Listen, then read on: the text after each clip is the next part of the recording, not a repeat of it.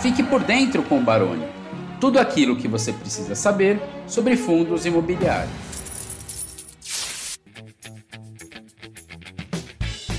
Muito boa noite, muito boa noite. Começando ao vivo mais uma live sobre fundos imobiliários. Trazemos dois minutinhos que a gente estava só fazendo uns ajustes técnicos aqui, que a turma é grande, turma de peso aí para a gente poder bater um papo sobre fundos imobiliários. Mas antes disso, eu quero lembrar a todos vocês que está aqui na descrição do vídeo duas coisinhas muito legais. A primeira delas, assinatura Suno Premium, três anos de assinatura pelo preço de dois. Então, pegue o link aqui, tem a LP aqui embaixo para vocês acessarem. Agora, a outra, o outro link, vocês olhando aqui embaixo, vocês vão ver que a gente está aí a, a, liberando para vocês muito em breve, tá? Muito em breve.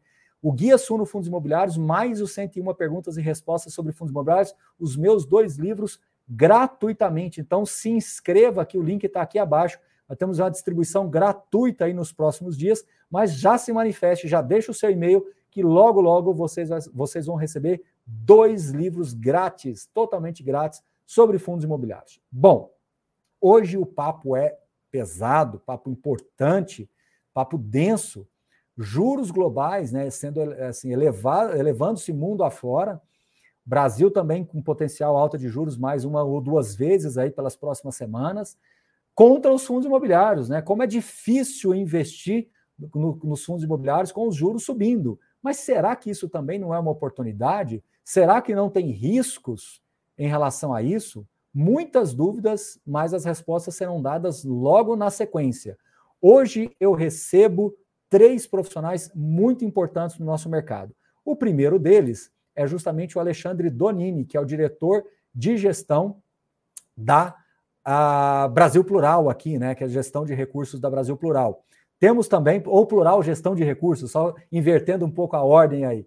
Temos também o Rafael Slot, que ele é o CEO da companhia, e temos também o Ricardo Imamura, que faz parte da equipe de gestão. Os três estão prontinhos aí, já quero colocar aqui na tela para vocês, já quero destravar aqui o áudio deles e vamos lá. Sejam bem-vindos. Ó, eu, eu ia começar por ordem de beleza, mas agora eu estou na dúvida por quem eu começo. Então vamos começar por, por, por pela da, da direita para a esquerda. Vamos lá, do jeito que eu apresentei, da direita para a esquerda. Donini, seja bem-vindo. Boa noite, professor. Boa noite, pessoal. Tudo bem? Slot, tudo bom? Pela primeira vez, né, Slot? Você está aqui comigo. É, tamo junto aí. Pô, prazer, Baroni. Acho que o Donini é o cara que faz mais sucesso aqui mesmo com a mulher. Então acho que tu começou bem aí em relação à beleza. Acho que, acho que começou bem. O cara costuma fazer sucesso. Mas tirando a brincadeira, muito obrigado. Prazer aí em falar contigo. Programa super importante. E a gente está nesse processo realmente de tornar os fundos mais conhecidos. É uma coisa que a gente vê em todos os fóruns que os clientes gostam muito da performance, gostam muito da empresa, mas queriam que a equipe de gestão se colocasse mais à disposição. Então, nada melhor que um programa do teu prestígio, teu prestígio próprio pessoal, para que a gente consiga bater um papo aí com, com, né, com teus. Não sei hoje em dia se é ouvintes, assinantes, é. É, ou telespectadores, ou internet adores, mas. Internautas, enfim, internautas, né? Internautas, os internautas. Enfim, Ó, um você, você tocou...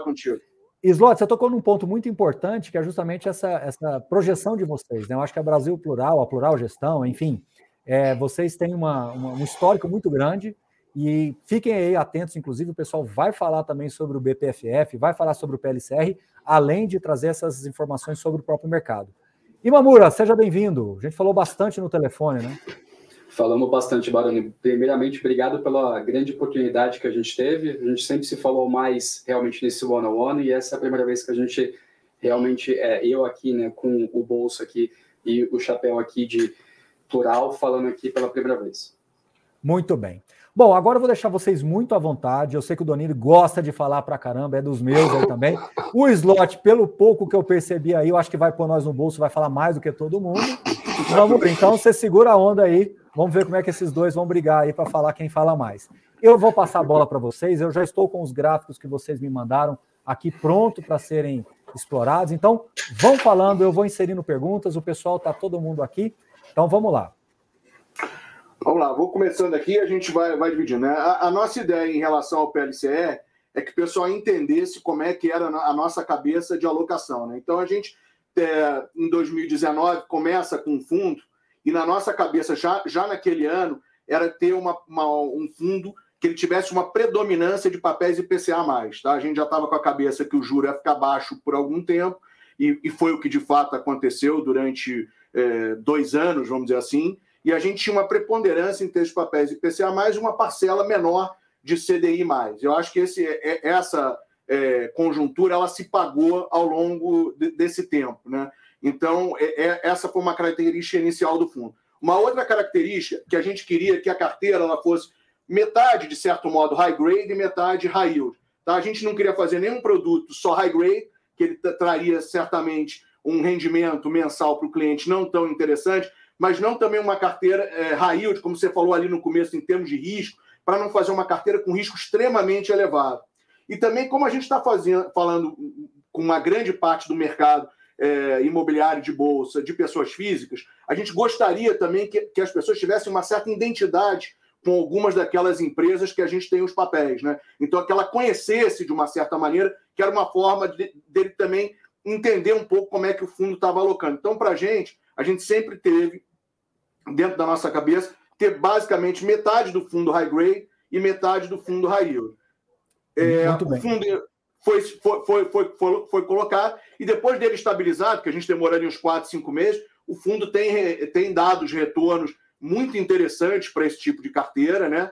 E, enfim, e hoje também ele se encontra, como a gente escreve nas cartas, e é algo sabido, com um desconto em relação às cotas patrimoniais, aí na faixa de uns 10%, né? Dependendo de quanto fecha no dia, mas ele tem um desconto. E mais importante do que isso, a cota patrimonial ela tem marcação a mercado, ou seja, o movimento do que aconteceu com as BEIs nesse tempo, eles, eles, eles refletem a cota patrimonial. A cota patrimonial não ficou parada nos preços de emissão as cotas patrimoniais elas se mexeram à medida que a NTNB, né, que é a referência da maioria dos papéis IPCA, ela, ela, ela acabou se mexendo. Então, ela, ela tem um retrato muito, muito fiel, vamos dizer assim, ao que é o mercado hoje em dia em relação aos spreads de crédito.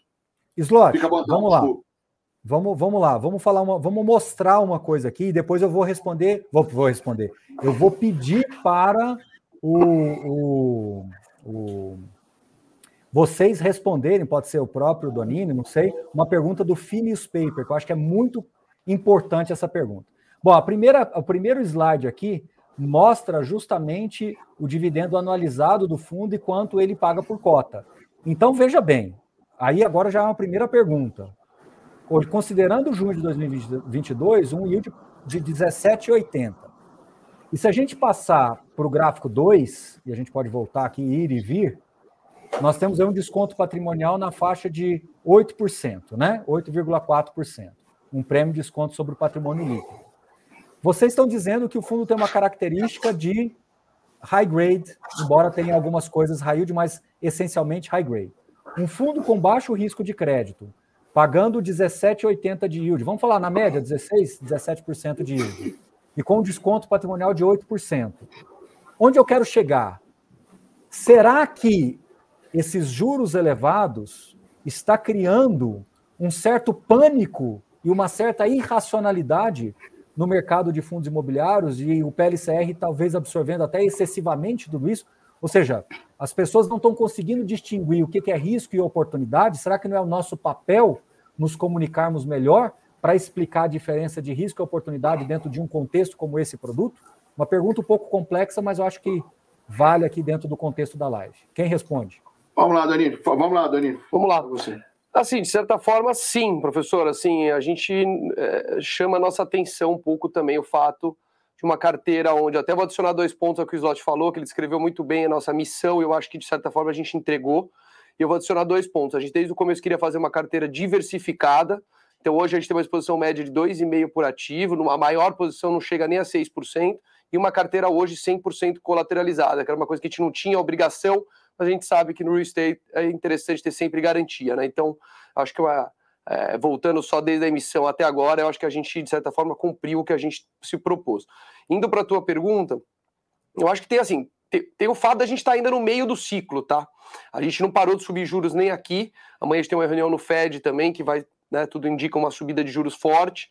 É, então, assim, eu acho que quando você está no meio de um ciclo de alta de juros, é difícil saber onde vai parar você está olhando, né? Tá o Banco Central olhando para a inflação, ou né, a população olhando para o juros subir, aquele negócio, você fica tentando não subir muito juros, mas enquanto a inflação não arrefecer, você não pode parar.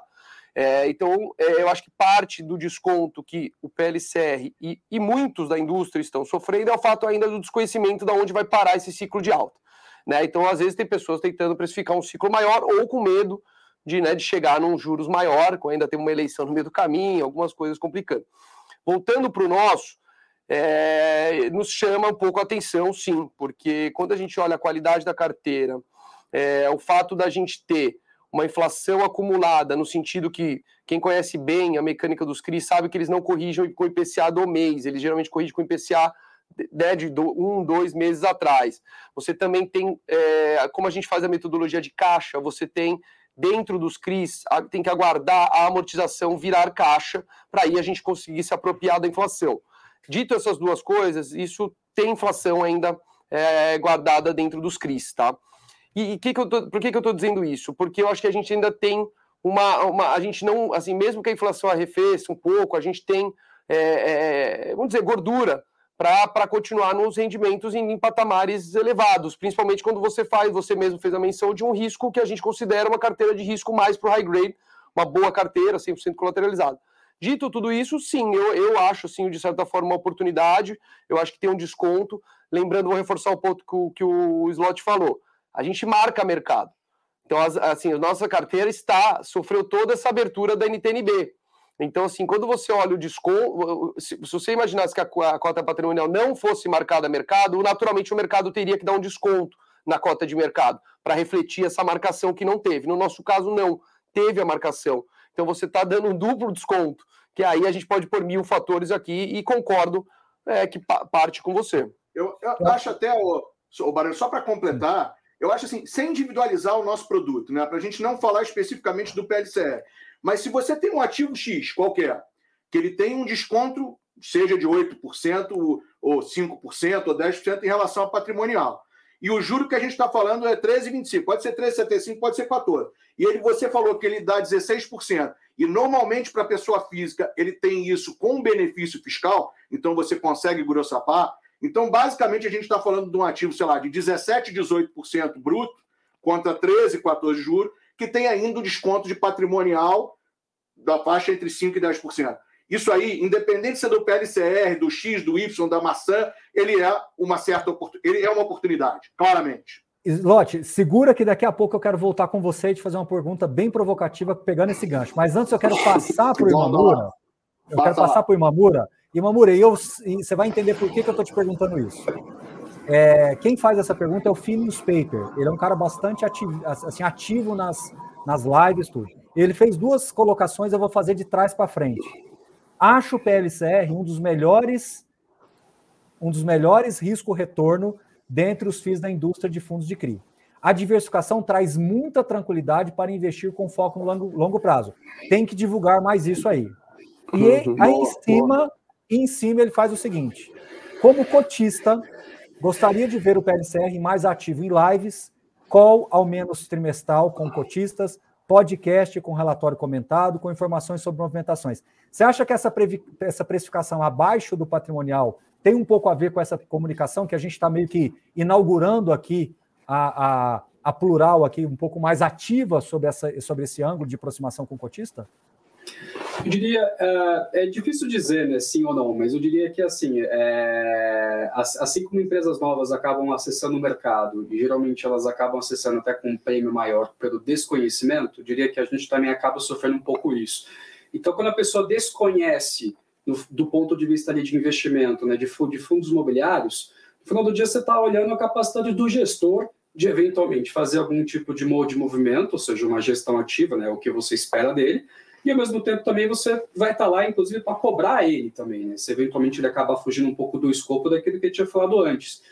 Então, eu acho que, primeiro, né, é, quem, é, é, é primeiramente, agradecer realmente a pergunta e, eventualmente, também dizer que, de fato, é, é, existe também um pouco esse, esse prêmio em relação a esse, esse desconhecimento. Tanto que é, existem outros fundos bem maiores, né, que eventualmente assim já, já, já fizeram esse trabalho até um pouco antes e hoje em dia eles acabam colhendo um pouco isso.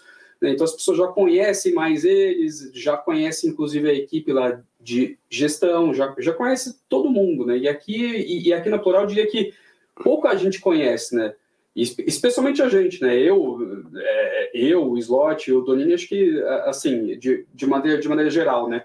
A gente precisa cada vez mais fazer um trabalho realmente é, cativo, né? E ativo, né? mais para cada vez mais informar, porque informação no final do dia acaba, acaba se traduzindo, querendo ou não, em preço, e a gente acha que se a gente conseguir, de uma forma estruturada e uma forma regular, trazer mais transparência do que necessariamente o nosso relatório, eu acho que é, é, é eu acho que é um caminho saudável para fazer essa pauta subir. Show, e eu fico feliz de estar estreando isso aqui, a gente já caminhando para 500 pessoas ao vivo aqui, é muita gente, então Boa. ótimo. Bom, agora, Slot, lembra que eu te falei que eu ia te colocar no sinuca aqui agora? Você não acha, você não acha, Slot, que as pessoas estão precificando um pouco mais de risco para o mercado de crédito, entendendo que a, a, dificuldade de pagamento vai aumentar, os juros vão aumentar, ou seja, você vai ter uma pressão não só financeira, mas como estrutural do ponto de vista monetário. E aí, talvez o, o PLCR está sofrendo mais por esse desconhecimento que o próprio Mamura colocou, mas vai ser talvez uma consequência natural de outros fundos de CRI que negociavam com ágio de 30%, 40% e agora está com quase no VP, que, que é tão relevante quanto. Então, assim, você não acha que está tendo um risco maior vindo como uma onda, um tsunami aí que, a, que o mercado está enxergando? Eu acho que o risco maior você tem um ponto, óbvio, né? Você tem você tem um aumento de juros que, que foi relevante, né? Se a gente imaginar o Brasil, a gente veio de 2 para 3, você está quase multiplicando por 7 os juros. Você tem uma inflação também em patamares altos. Então, esses dois vetores, eles normalmente não são é, os melhores vetores para o mercado imobiliário. Mas, por exemplo, eu falo ba basicamente do nosso. Uma coisa que eu gosto do fundo de CRI, a gente também faz, essa mesma equipe aqui, faz a gestão, a gestão dos fundos de crédito. Até porque a gente faz a gestão dos ativos mobiliários do real estate. Tem uma, um outro grupo aqui dentro da Plural que faz mais os fundos de tijolo, turma do Rodrigo Sérgio, do Rafael Vasconcelos. Então a gente faz a gestão dos fundos de crédito e, do, e, dos, e dos, fundos imobiliários de, de, valores imobiliários. Então, fundo de fundos, fundos de CRI, é, terminal grande, algo que não é imobiliário, mas fundo de cracas. A gente tem uma grade muito grande no que tange ao crédito. Então, eu digo sempre que o CRI, por exemplo, eu acho um baita instrumento. Porque além do risco de crédito, a gente, por exemplo, tem créditos high grade nos fundos de crédito, que são créditos melhores, obviamente. Mas no fundo de CRI, você tem a possibilidade de ter o ativo real como garantia. E muitas vezes, esse ativo ele é muito mais valioso que a dívida, né? o que a gente chama do loan to value baixo, né? ou seja, a dívida ser muito menor do que o ativo em questão. Mas... Então, às vezes, você recebe um aluguel de um galpão, então você tem o galpão em garantia. Então, Mas, essa dívida. Eu, eu, vou, eu, eu, vou te colocar numa sinuca propositalmente, mas você não acha que numa crise mais sistêmica, com, como eu disse, vamos, vamos nos até ao tema da live, e agora sim já batendo 500 pessoas aqui, é, você não acredita que isso se torna é, muito difícil, porque você tem um evento sistêmico. Você não acha que as pessoas estão preocupadas com o crédito global isso tá, não tô, não tô falando que isso vai ser só impacto em PLCR, não. Você está vendo o Kiné caindo, você está vendo o Iridium caindo. Sim, sim. Você, tá vendo, você, não acha que isso é muito mais uma, uma, um sentimento de risco global vindo de uma maneira mais forte do que as pessoas imaginavam? Porque não adianta eu falar que eu tenho um colateral forte, porque se eu tiver que executar isso, todo o processo burocrático, toda essa questão claro, vai se demorar. Que a gente vai executar, eu estou dizendo que no limite você tem uma defesa. Tentando usar o mercado de crédito local, o que a gente vê nos fundos de crédito tá, privado, uhum. a gente ainda vê os spreads baixos, historicamente baixos. A gente vê os papéis de high grade operando CDI mais, entre mais um e mais um e meio para esses prazos de cinco anos. Então, o mercado de crédito, principalmente o de melhor lastro, está bem comportado. Aí você pode entrar em várias discussões se o juro nominal está muito alto e as pessoas estão relevando talvez um risco de crédito maior porque o juro nominal seja alto, e isso aí acaba atraindo mais, né, mais olhares para aquilo ali, e por enquanto não está tendo nenhuma volatilidade, porque o fluxo está muito alto, então não tem nada parecido com o que foi abril 20, por exemplo, onde todo mundo queria sair e você tinha um mercado menor. Mas se nos atendo, existe, obviamente, aí você não tem a dúvida, um, uma maior aversão a risco no mundo, né? Você tem um aumento de juros nos Estados Unidos, que a gente não sabe onde vai parar, você tem uma guerra é, Rússia-Ucrânia, onde você está trabalhando basicamente ali com suprimento de energia e alimentos, que tem impacto total, e você tem no Brasil uma eleição para acontecer, uma eleição, né, vamos dizer assim, binária em termos do que, do que os candidatos acreditam, em três meses. Então, claro, você tem uma certa aversão a risco, e sem dúvida o mercado imobiliário está sofrendo isso, isso não há dúvida. Mas a gente tem que ver também qual é o ponto de entrada, né? Existe um prêmio que você começa a ficar aquilo que você falou, o que é uma oportunidade. A gente está falando, né? Estou falando especificamente no PLC, um ativo que tem um certo desconto de patrimonial e tem hoje, nas condições de hoje, a gente não teve nenhum problema de crédito por enquanto, um rendimento aí bruto maior do que a taxa de juros, né? É onde é? Onde é? É isso que eu ia puxar, Donini. Não, não, é isso que eu ia puxar, Donini. Quando você pega o gráfico de pizza lá do PLCR, você vê que ele é muito fatiadinho. Você tem uma média ali de 2,5%, 3% de alocação. Super pulverizado do ponto de vista de dissipação de risco. Pergunta objetiva e direta. Pode ser muito franco e objetivo. Tá na pauta, tá na mesa, renegociação de dívida, tá tendo pressão, assim, assim, ou isso é muito mais, porque eu falo que tem uma diferença entre o risco e o sentimento do risco. A impressão que eu tenho que fundos de boa qualidade, e claro, de vocês é de boa qualidade, existe talvez muito mais uma percepção de risco alta do que o risco efetivamente alto. Você concorda ou discorda de mim, Dorini? Fica à vontade de discordar, pelo amor de Deus. Não, concordo, eu vou abrir o coração. É, quando foi ali março, abril 20, ali teve gente que chamou para conversar, né? Eventualmente entender o fluxo, e foram assim coisas muito pontuais, totalmente temporárias, Hoje foi assim, a gente tem recebimento de 100% dos fluxos dos CRIs, nunca teve um atraso é, no recebimento de nenhum fluxo de juros.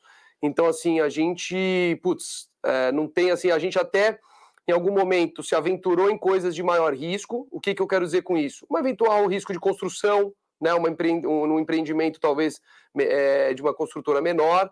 A gente já, as, todos esses riscos foram, né, de alguma forma, ou entregues, ou vendidos, ou liquidados. Hoje a gente está extremamente confortável com a nossa carteira, não estamos vivendo nenhuma assembleia do mal, que nem o pessoal gosta de falar, é tudo assim, é, você tem eventos naturais, você tem às vezes uma, né, uma, mas assim, renegociação de o que a gente brinca no mercado de pedir pinico, né, de pedir para melhorar o fluxo pro emissor, não.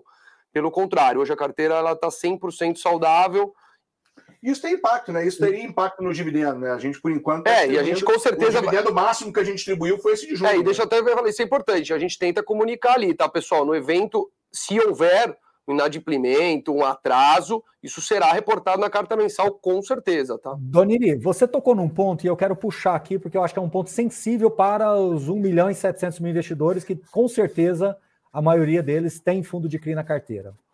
É... Virou um oba-oba de meados de 2020 para cá, quando os juros começam a, a, a cair e você começa a ter o, várias emissões e o povo e depois a inflação começa a subir, isso vai jogando os dividendos lá para cima nos fundos de papéis.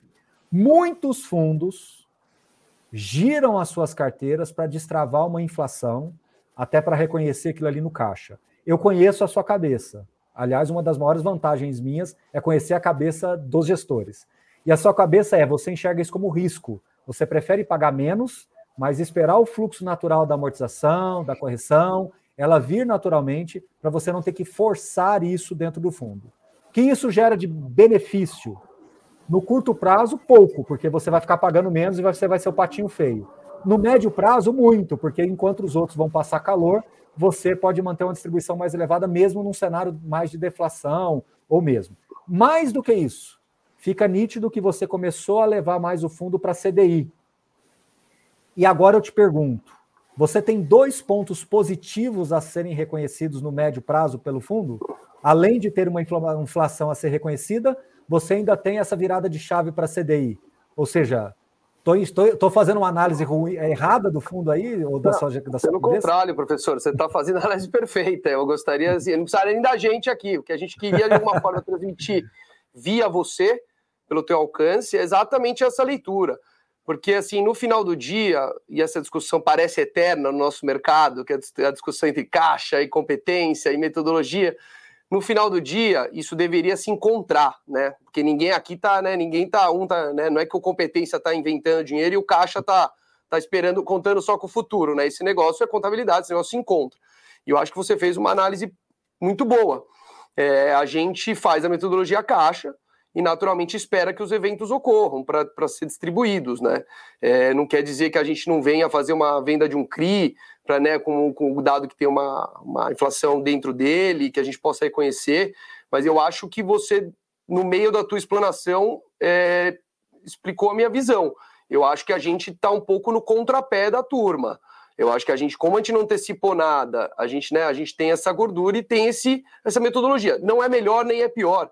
É só o pessoal importante entender antes de avaliar, porque se comparar isso que você falou no curto prazo, é, é banana com maçã. E, e, pode ser que a gente, eventualmente, nesse momento que talvez você tenha uma deflação, a gente possa vir a usar, sim, isso é, pontualmente. Isso não quer dizer que a gente nunca vai usar. A gente não tinha usado esse mecanismo mesmo, mas pode ser que a gente use, é, principalmente nesse momento aí de inflação, de deflação, que a gente vai ter exatamente é, por, por, esse, por essa mexida no, no, curtíssimo prazo. Então, eventualmente, a gente pode vir a usar, a gente não tinha usado mesmo, e a nossa ideia é dar por caixa mesmo. Quando você recebe, mas eventualmente a gente pode usar esse mecanismo também. Maravilha. Pessoal, agora sim, já chegando em 700 pessoas na live. Boa. Mais uma vez, quero lembrar aqui embaixo, tem a assinatura Suno Premium 3 por dois anos, né? É, e também tem aqui para você se inscrever, que vai começar nos próximos dias distribuição gratuita, gratuita, dos meus dois livros, tanto Guia Suno Fundos Imobiliários, quanto 101 Perguntas e Respostas. Bom, avançando. Oi, Mamura, para você não ficar triste aí, vou fazer uma pergunta bem fácil para você. Pergunta se, sua nunca é fácil, mas vamos, vamos lá. lá. É, se os juros continuarem subindo e o mercado de fundos imobiliários, né, se os fundos é, é, é, internacionais continuarem subindo forte e o nosso Banco Central continuar ainda resistindo em baixar os juros, você acredita que ainda teremos muitos momentos de boas compras em fundos imobiliários? Ou você acredita que em algum momento esse esse ajuste vai fechar e quando fechar vai ser muito rápido? É, essa realmente, isso que você falou que é a pergunta fácil, né? É. Imagino que deve ser a pergunta, a pergunta difícil. Mas vamos lá, falando, eu acho que eu vou separar a pergunta em dois, né? Então, no momento que você está aumentando os juros lá fora, na prática, o que, que você está querendo dizer? Que é, o investidor lá fora, exemplo, eu tenho um juros a 10% aqui no Brasil ou, e, e um juros a, a 10% americano. Aonde, aonde você acha que o investidor ele, ele colocaria o dinheiro dele? Naturalmente, numa economia muito mais desenvolvida, naturalmente nos Estados Unidos. Então, assim, fazendo, é, olhando só do ponto de vista é, dos juros lá fora, eu acho que é, essa, é, é, acho que essa é uma resposta meio que no burner. Né? Então, as, as, pessoas naturalmente vão acabar desistindo aqui de países em desenvolvimento para ir, de fato, correr atrás de uma segurança maior, que são os países desenvolvidos com, com juros mais altos. Agora, se você falar, puta, ao contrário, fala, puta, que nem você falou, é, agora aqui no Brasil, com a, a, supondo que lá fora seja subindo juros aqui embaixo, caindo juros, aí esse movimento fica pior ainda, porque aí, de fato, a gente não só está fazendo um movimento ao contrário do que os outros países estão fazendo, como também é, é, é, a, gente vai estar tá totalmente não competitivo, né? Ou seja, se a gente fosse comparar dois países que têm mais ou menos a mesma, a mesma relevância, aí eu diria para você que o investidor ele realmente ficaria é, é, um pouco um pouco em dúvida, né, se as taxas fossem iguais. Mas se você tem essa disparidade e estou comparando país desenvolvido com país não desenvolvido, é de fato realmente o ajuste vai ser muito maior e prejudicial aqui do que lá fora, com certeza. Essa tua pergunta é boa, Baroni, e, e, mas ela é, é, complicada de acontecer. Eu até entendo a motivação, porque a gente começou o ciclo antes lá fora, né? A gente começou muito antes, eu diria assim, e a magnitude muito elevada. Mas imaginar que a gente, eles ainda aumentando juros, e a gente já vai começar o nosso processo de abaixar juros, Pode ser que marginalmente isso aconteça, mas imaginar um grande código com o mercado todo ainda lá subindo juros, eu, eu tenderia a acreditar que talvez aqui a gente pudesse manter em um nível elevado e talvez quando parasse o ciclo lá fora a gente pudesse fazer, um, se a gente realmente conseguir é, inflexionar essa inflação, aí um movimento mais agressivo de corte aqui. Mas realmente, cortar muitos juros aqui num movimento ainda de subida de Estados Unidos e Europa é muito improvável. Pode acontecer, mas me parece muito, muito improvável. Maravilha. Então, é só para falar que não, é difícil ficar pior, né? Ou seja, onde eu quero chegar é, com essa pergunta? Não. O objetivo da minha pergunta. vai para 2,5 amanhã Sim. e o nosso vai para 14. É, é, é, a gente deve, eu imagino, eu espero que a gente esteja próximo do final desse ciclo. Eu não sei se vai ser no 13,75, no 14, mas eu imagino que a gente esteja perto do final desse ciclo, né? Qual é o meu call, tá? Qual é o meu call? O meu call é o seguinte: é... a gente vai ter ainda um cenário restritivo durante um tempo, mas é difícil piorar mais. Então a gente vai ficar com essa oportunidade mais é, latente. Cenário, no nominal Acho que é por aí, é, o nominal mais alto por um tempo, principalmente que eleição. É. Vamos ver e, como é que termina essa guerra, se termina. E eu, eu já quero emendar agora numa pergunta. Agora pode ser para o Slot ou para o Donini, quem de vocês se sentir mais à vontade aí. Começa a aparecer, inclusive eu estava numa, numa, numa call com uma, um assinante nosso, e sabe qual foi a pergunta dele? Eu achei uma pergunta muito boa. Os nossos assinantes fazem perguntas bem inteligentes. Falei assim, Barão, eu estou vendo esses descontos todos. Qual que é a veracidade disso? Qual que é a realidade disso, né? E a gente conversou bastante, eu não vou aqui ficar entrando no detalhe, mas a impressão que eu tenho é que os descontos patrimoniais eles estão ficando muito evidentes, por uma, um N motivos. Porque quando a gente tinha desconto patrimonial lá em 2012, 13, era uma coisa. O desconto patrimonial de hoje é muito diferente. Porque eu, não, minto, 12, 13 não, 16, desculpa. O desconto patrimonial de hoje, porque em 2016 você tinha recessão, uma série de dificuldades. Hoje o desconto patrimonial é muito diferente, porque nós temos alta do custo da construção, inflação colocando a régua lá para cima, mão de obra mais escassa e mais cara, uma série de, de composições, além de uma renda base mais elevada e algumas, alguns, é, além de uma estrutura de, de, de, fundos imobiliários também mais robusta. Então, é diferente. E hoje o mercado está muito mais arbitrado. Antigamente não tinha ninguém olhando, era 70 mil investidores, hoje é 1 milhão e 700. Você tinha meia dúzia de profissionais que falavam disso, hoje é uma, uma quantidade relevante. Então, onde eu quero chegar com essa pergunta toda? Será que hoje não está muito mais confiável você, vou colocar entre aspas, hein, olha para o meu dedo aqui, apostar que a gente está muito mais diante de uma oportunidade do que de um risco? Sim, eu, eu acho que sim. Acho que, é, como eu falei no começo, quando eu falo que a nossa patrimonial ela teve o movimento da NTNB, principalmente porque a gente tem papéis IPCA, exatamente isso. Quer dizer, esses papéis estão marcados a mercado. Se a gente tivesse com, com esses papéis no preço de emissão, Estou falando do PLCR, não estou falando de todos os fundos, que eu não conheço né, todos os fundos para falar isso. Mas em relação ao PLCR, essa marcação que a gente está falando de patrimonial, ela contempla o movimento da BE, ela contempla as últimas é, é, operações de mercado, quer dizer, isso tem uma ponderação da administradora que ela faz para marcar os papéis. Mas esses papéis estão marcados dentro da, da, da, da posição mais possivelmente fidedigna que ele consegue marcar. Então, existe de fato esse desconto. Não é um desconto que a gente acha, um desconto em relação ao que foi comprado. Ele é um desconto em relação à marcação a mercado daqueles papéis. Então, aqueles papéis estão com marcação a mercado. Mas eu queria ouvir um pouquinho o Donini falando mais do tijolo também. A gente ah, agora tijolo, quase 800, sim, sim. quase 800 pessoas já, Donini. Capricha aí. Boa. Não, acho que eu acho que para mim, assim, quando eu penso agora em setor imobiliário, é difícil sempre a gente pensar, né? A gente brinca aqui que eu, todo mundo quer comprar a bolsa quando tá 120 mil, quando tá 60, tá tão desesperado para vender. É, é, difícil, eu acho que todo mundo, não importa ser investidor, pessoa física, profissional, né? Você tem que tentar pensar com essa cabeça de contracíclico mesmo. Assim, é, a gente sofre, todos nós somos cotistas de fundos imobiliários, né? Vivemos, compramos fundos imobiliários em, em diversos momentos, inclusive quando a Selic era 2. E né, é natural, quando você tem uma subida de juros monstruosa dessa, que eles se, se desvalorizem. Eles guardam uma correlação né, muito grande, negativa com, com os juros. Então, assim, eu, particularmente, acho que a gente tem que começar a pensar em, como oportunidade mesmo né? Você, eu vou até passar, parar de falar um pouquinho aqui do PLC do CRI e partir para isso que você falou, do custo de reposição, né? Você tem hoje um custo de reposição para fazer um novo, novo, prédio, uma laje, um galpão muito mais alto do que ele era lá atrás. E você tem o quê? A gente acabou de chegar num consenso aqui, que você está perto de um final de ciclo de alta.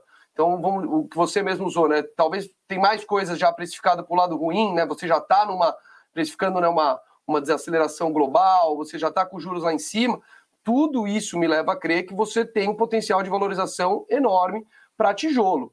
Né? Não tem como. Agora, a velocidade que isso ocorre e o momento é sempre o que a gente quer saber, né? Assim, mas eu acho que é, sem dúvida, o momento para a gente pensar com oportunidade que eu acho que vai ter valorização. Se é em um mês, um ano, dois anos, não sei, mas a gente vai ver esses fundos se valorizando. Tem uma competição também por ativos, né, Baroni?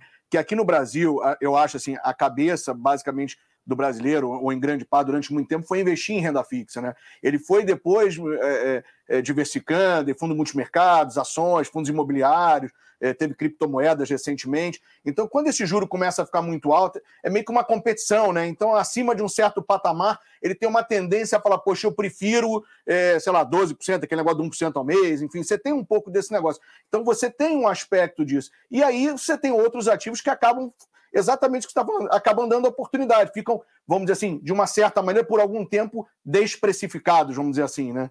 É, mas, é, mas aí entra umas, mas entra umas coisas, né? O Donino está falando aí de reposição, tudo. Chega uma hora que, que fica tão absurdo que você não consegue mais responder o que está melhor, se é papel ou tijolo. Eu não consigo mais responder isso. Porque assim, você olha para o papel, você tem papéis de qualidade negociando com desconto e com uma taxa real ainda interessante, um prêmio em cima de uma renda fixa tradicional bacana. Tá bom. Risco de crédito maior? Tá, mas como o Donino acabou de falar, não está tendo negociações na mesa, não está tendo uma onda de defaults. Aí você olha, embora os defaults possam aumentar, os defaults não, mas as negociações, as renegociações possam ir aumentando claro, um pouco gradativamente, que é normal. Agora, quando você olha para o tijolo, você vê tijolo negociando 30%, 40% abaixo da reposição. Sim, e quando sim. você olha. E é, é, é, o seguinte: eu quero fazer um exercício aqui com essas 800 pessoas que estão simultaneamente aqui conosco, de perguntar para essas pessoas o seguinte: esquece fundo imobiliário. Esquece o Imamura, esquece o Slot, esquece o Donini, esquece o Baroni, esquece nós quatro aqui. Nós não entendemos nada disso. Atravessa a rua da sua casa e pergunta para o seu vizinho se a casa dele está valendo mais ou menos. A casa dele valorizou uns 40% nesses últimos dois sim, anos. Com certeza. Sim. então, assim, tá nós, estamos, nós, nós estamos 40% abaixo dos 40%. Ou seja, eu não sei se vocês perceberam o que eu disse, sim. nós estamos com uma margem de segurança dupla. Uma ô, camada ô, Baroni, dupla. Deixa eu trazer um ponto para você, que a gente até uma vez chamou um fundo gringo, mas o mercado não tinha tanta amplitude. Mas isso que você está falando é a melhor coisa do mundo. Eu, eu volto para 2015, 2016, e a gente fazia um negócio que era o seguinte: lastro. Você ia num prédio comercial aqui e perguntava, cara, quanto é que está o metro quadrado? O cara falava assim, 18 mil metros quadrados. Você fazia a conta implícita do que o prédio estava valendo em bolsa, era 8 mil, 7 mil. Quer dizer, você tinha isso, isso que você está falando, um desconto, uma potencial de valorização gigante. Isso acabou acontecendo depois ali, 17, 18, 19. Você teve exatamente isso. Quer dizer, então esse, o lastro, que no final das contas importa. E esse lastro, de fato, muitas vezes fica muito barato, porque a gente acaba comparando com a taxa de juros e, não, e, e acaba esquecendo do valor do tijolo. Então, isso, isso aí acaba acontecendo muito. Quer dizer, então a, a, a gente concorda muito em relação a isso em relação a esses descontos. É só ir lá e ver quanto é que está o, o, preço do metro quadrado lá para você não alugar, para comprar lá um, uma laje e ver quanto custa é, lá o esquece, metro quadrado. Esquece a gente, tá esquece a gente. Isso, ver quanto é que está embutido, real, exatamente. Ver, ver, quanto é que está embutido é. na bolsa e ver quanto é que está para você comprar uma laje. Quer dizer, isso lá em 2015, 2016 era absurdo, né? E, e, e, farmou, né? Agora a pergunta que eu me faço é a gente, ah, mas por que então que todo mundo não está olhando isso e não está comprando e não está subindo? Aí entra o fato, né? Não, e outra coisa, é porque você tem uma, uma parcela de peso financeiro maior do que imobiliário. Eu acho Também, que talvez daqui 20 anos vai ter um peso mais imobiliário do que financeiro. Aí talvez não vai claro. ter tanta assimetria quanto agora. É que ele compete com 13,25, quando na verdade são riscos diferentes. Ô, Slot, é, é vamos falar. Diferente. Vamos falar o português real? Ele compete é com um cara, o assessor, que vai ligar e vai falar: cara, tem uma renda fixa aqui pagando inflação mais 9, CDI mais caro. O cara vai, ele vai se mover pelo financeiro. Agora, vamos fazer o seguinte: o assessor não é um assessor de investimentos. Ele é um assessor imobiliário, é um cara lá de que está no mundo real. Cara, tem uma uhum. laje corporativa aqui sendo vendida por 28 mil reais o um metro é, quadrado. Fila para comprar. Exato, é porque, é porque o veículo é mais financeiro do que imobiliário. Quando a gente tiver mais simbiose de tudo isso, de repente Perfeito. a gente vai equacionar melhor. Não, não, tem, não é um jogo de certo ou errado, é um jogo do. É o que é. É o que é, e pronto, acabou. E, e a gente tem que trabalhar. O que, que é eu preciso fazer aqui do meu lado? Falar, cara, tudo bem você ter a sua renda fixa, tudo bem você ter. Tá ótimo.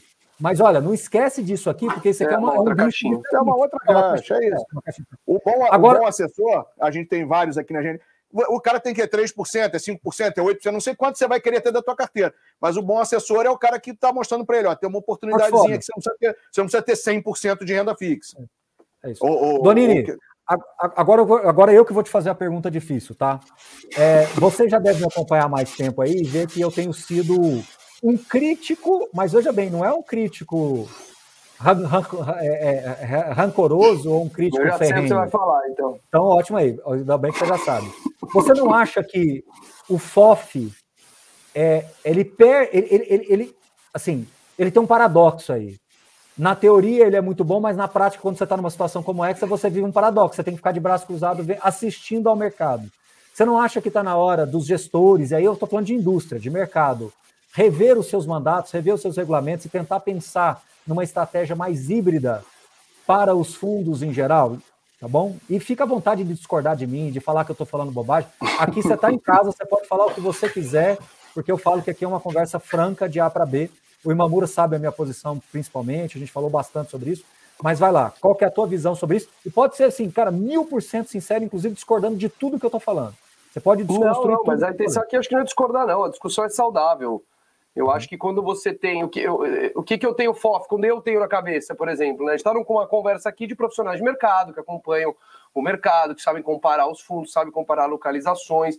E eu acho, sinceramente, que a gente tem capacidade de tomar uma decisão de comprar um ativo. Quando eu olho, às vezes, uma pessoa que ela está entrando no mercado financeiro, a gente sabe o, o, número grande que teve de CPFs entrando nesses últimos anos, é, a própria esforço de educação financeira, que a gente vê várias plataformas né, de corretora se esforçando, eu fico preocupado de jogar o cara em coisas que ele desconhece, tá? A gente está contando aqui, o que a gente está discutindo? Quedas de preço, né, mudanças de voláteis, de, de, de, rendimento. Então, assim, eu não sei se a pessoa, novo entrante, com pouca base é, de educação financeira, consegue fazer essa escolha. E ainda usando o teu, teu gancho aí de um assessor, às vezes, que também não tem conhecimento. É, então, eu, eu acho o FOF, nesse sentido, uma belíssima classe de entrada, onde o cara vai pagar, no nosso caso, sinceramente, barato. Nosso fundo tem uma taxa de administração muito barata, 0,40. É, então, assim, eu acho que ele é uma porta de entrada para o cara se familiarizar, entender a volatilidade daquilo, entender como funciona, porque no final do dia o FOF, ele, ele, eu vou entrar já na parte que você provocou, que ele tem, né, ele tem limitações, mas ele tem naturalmente uma diversificação muito grande, ele tem um gestor preocupado por você, olhando, trocando entre setores. Eu acho que a gente teve um grande acerto na nossa gestão em migrar quase que 50% da nossa carteira para fundos de recebíveis. Aproveitamos toda essa onda. Você mesmo falou como eles vêm performando, pagando dividendos muito altos. Então, assim, essa é a parte boa do, do FOF. Você terceiriza a sua gestão, você delega quem está ali preocupado, acompanhando e diversifica com ticket baixo. Eu acho que esses são pontos positivos que é difícil de tirar do FOF. Né? Agora, voltando para quem, vamos lá, você ou os teus leitores que leem o seu trabalho, que entendem, que tomam aquela decisão com algum embasamento, o FOF pode ser uma maneira não necessária do cara entrar no mercado. Ele pode entender uma recomendação sua, entender uma recomendação de uma outra casa e falar, pô, cara, entendi, legal, eu vou comprar esse fundo aqui, eu posso sofrer um pouco, a gente pode, a gente não sabe, a gente está vivendo um ciclo, ele pode cair mais 5, 10%, mas eu sei que eu estou fazendo um bom negócio para o médio e longo prazo. Tá? Então, acho que é isso que eu acho que é importante. Tá? Voltando para o nosso, eu acho que a gente fez uma gestão bastante ativa, ele tem algumas limitações, né? Você, mercados de baixa, o gestor fica um pouco mais travado, mas a gente se mexeu muito. A gente, quem acompanha essa gestão há muito tempo, sabe que a gente faz uma gestão ativa. A gente tenta, a gente não tem amor à posição. Se a gente acha que um, um, fi, um fundo vai piorar a ponto de ir a zero, acho que não vai, mas poucos reais, ou a renda e a zero, a gente já agiu, já, já zerou posições com prejuízo. A gente não, né, não é o nosso perfil, quem conhece, carregar porque tá, né, não quer ver, não, não é um momento bom para vender, longe disso. A gente já fez ajustes dolorosos e que eu acho que foram super bem pagos, porque o dinheiro foi realocado em coisas que a gente estava com uma cabeça mais positiva e se pagou. Então, assim, acho que a tua provocação é válida. Eu acho que os FOFs têm que fazer uma gestão ativa, ativa. De preferência, se você conseguir incorporar no regulamento coisas como head, né, short de posição, tudo isso está aí, são mecanismos para tirar a arbitragem do mercado. Quanto mais o mercado se, se aparelhar de derivativos, de tipos diferentes de bolso, tudo isso tira a arbitragem, torna o mercado mais eficiente. É isso que a gente vem, vindo, vem a gente já vem vendo, né? Quem você está desde o começo, eu lembro de falar com você logo né, lá no começo, eu tô aqui, já vou completar 11 anos de plural semana que vem, então dá para dizer que eu já acompanho isso há um tempo. É, eu acho que o mercado melhorou muito. A gente não tinha liquidez, tinha poucos fundos. Hoje você vê fundos com gestão extremamente ativas, grandes, super líquidos, gestores se preocupam. Então, assim, eu acho que eu acho que o mercado está se sofisticando, está melhorando. É, a tua provocação é válida, todo mundo tem que olhar para isso.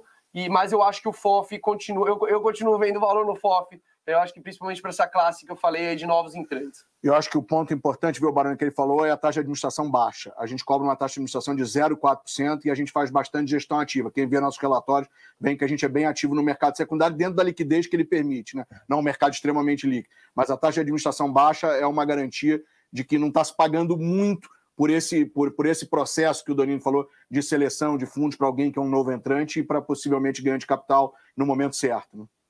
Justiça seja feita. A taxa de vocês realmente é muito baixa. Boa. Muito baixa, 0,40.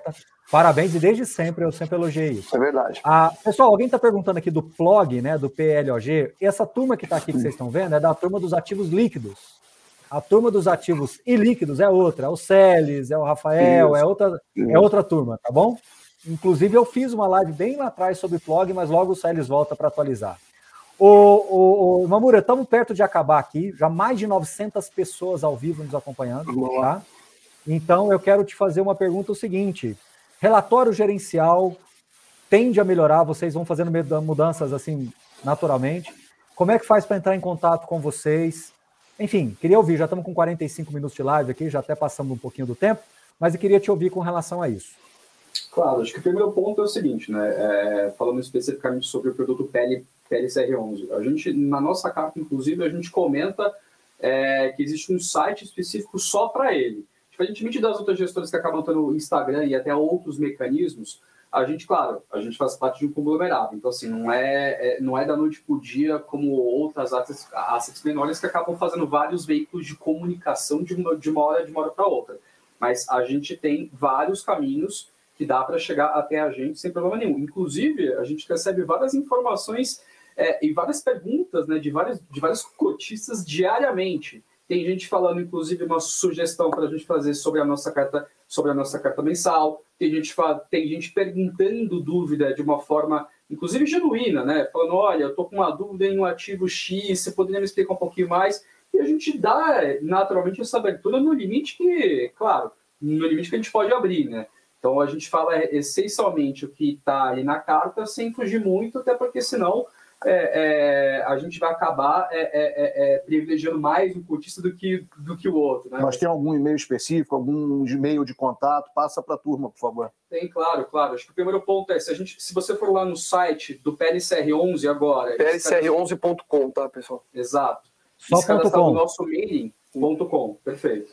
Se cadastrar no nosso mailing direto, ele vai, vai ter acesso a tudo que a gente faz, inclusive um canal de comunicação aberto.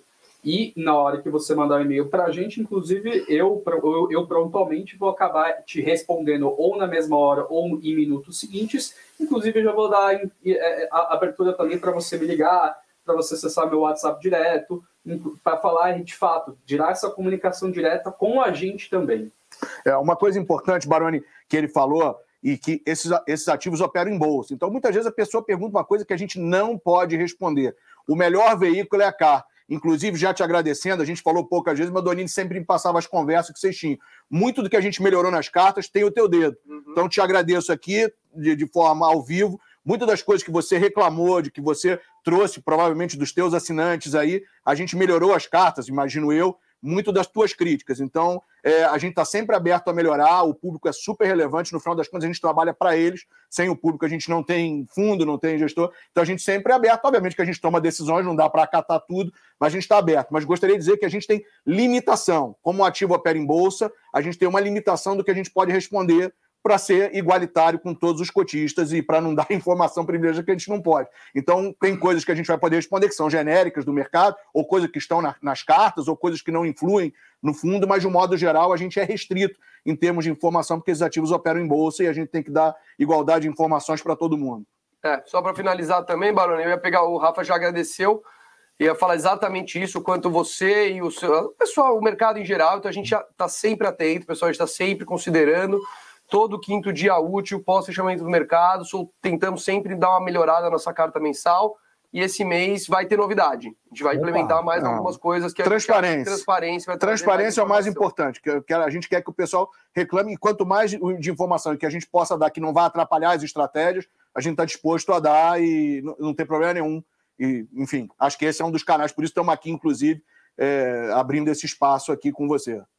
E voltem sempre. Ó, vou, vou mandar um beijão para Denise, que senão ela vai ficar morrendo de ciúmes. Então...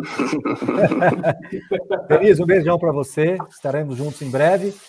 Tem alguma coisa que eventualmente eu não tenha perguntado dentro da, de, de, assim, de tudo que a gente conversa e vem conversando que vocês querem falar? Fiquem à vontade para a gente encerrar. Fiquem à vontade. Não, tem não. Não, foi bem assertivo. Bem assertivo em tudo. Agradecer só essa oportunidade mais uma vez aí. Acho Mar... que é isso. Maravilha. Gente, uma boa semana a vocês. Muitíssimo obrigado. Parabéns pelo trabalho. E até uma próxima. Essa semana tem muito conteúdo para vocês. Vamos em frente. Um abraço. Valeu, um abraço, pessoal. Um abraço. Valeu, tchau, tchau. Obrigado, tchau, gente. Tchau.